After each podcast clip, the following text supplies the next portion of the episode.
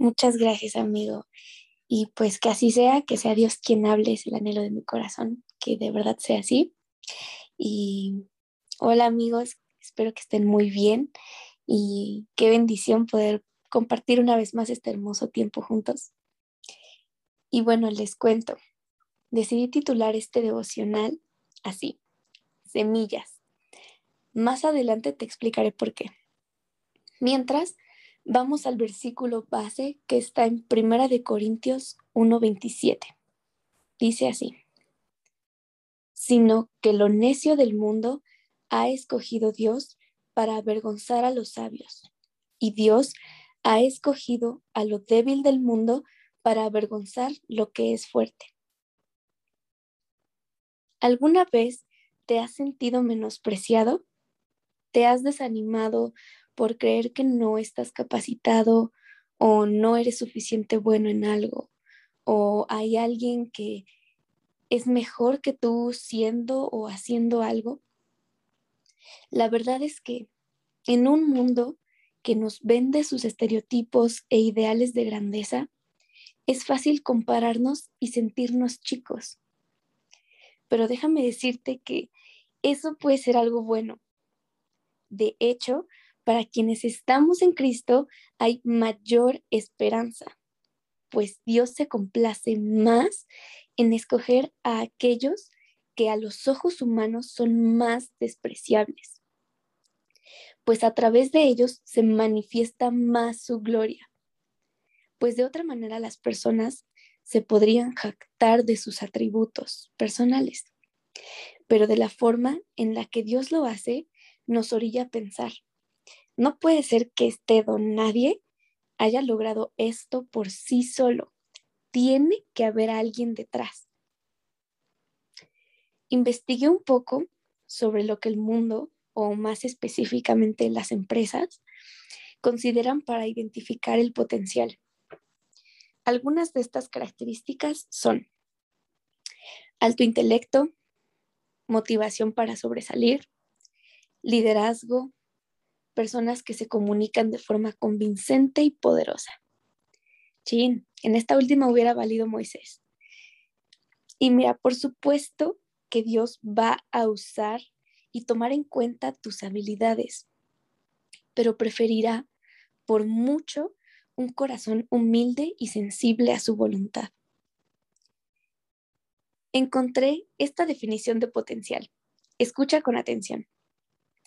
Aquello que no es, no se manifiesta o no existe, pero tiene la posibilidad de ser, manifestarse o existir en un futuro.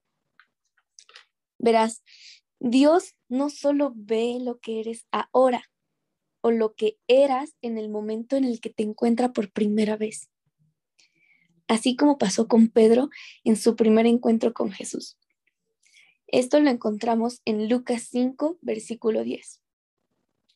Pero Jesús dijo a Simón, no temas, ahora serás pescador de hombres. Jesús no solo vio al pescador Simón, vio al apóstol Pedro. Wow. Es decir, no solo ve tu potencial, también te da un propósito. Esto además le fue revelado a Pedro tras un acto de obediencia tras echar las redes cuando parecía no tener ningún sentido.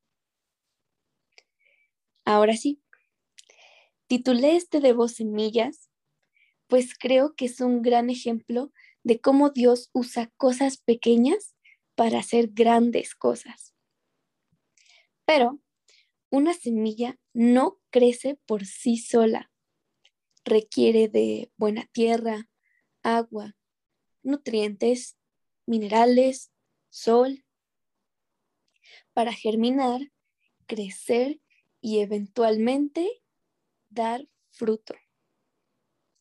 Es un proceso y claro, no es de la noche a la mañana, pero requiere de constancia.